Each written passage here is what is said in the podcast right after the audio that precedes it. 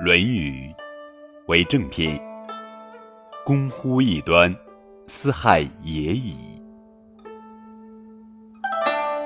子曰：“公乎异端，斯害也已。”孔子说：“一心攻读、钻研错误的学说，就会产生危害。”关于“公乎异端，斯害也已”，有一个好听的故事。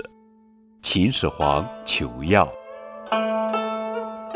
秦始皇嬴政是我国历史上著名的政治家、战略家、改革家，是第一位完成华夏统一的政治人物。他这一生有许多的丰功伟绩，是古今中外第一个称皇帝的封建王朝君主。他不仅北击匈奴，南征百越。修建万里长城和灵渠，还奠定了中国两千余年政治制度的基本格局。明代思想家李治称他为千古一帝。但是他晚年时却听信徐福等人上书海上仙境之事，他们说海上有蓬莱、方丈、瀛洲三岛，是神仙居住的地方。有不死之药，服后便可长生不老。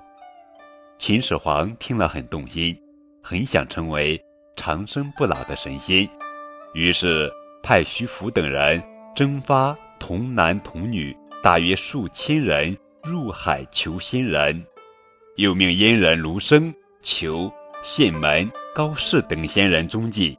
后来又是韩童、侯公、石生等人。求先炼长生不老之药，秦始皇的这种行为劳民伤财，使秦国变得民不聊生，怨声载道。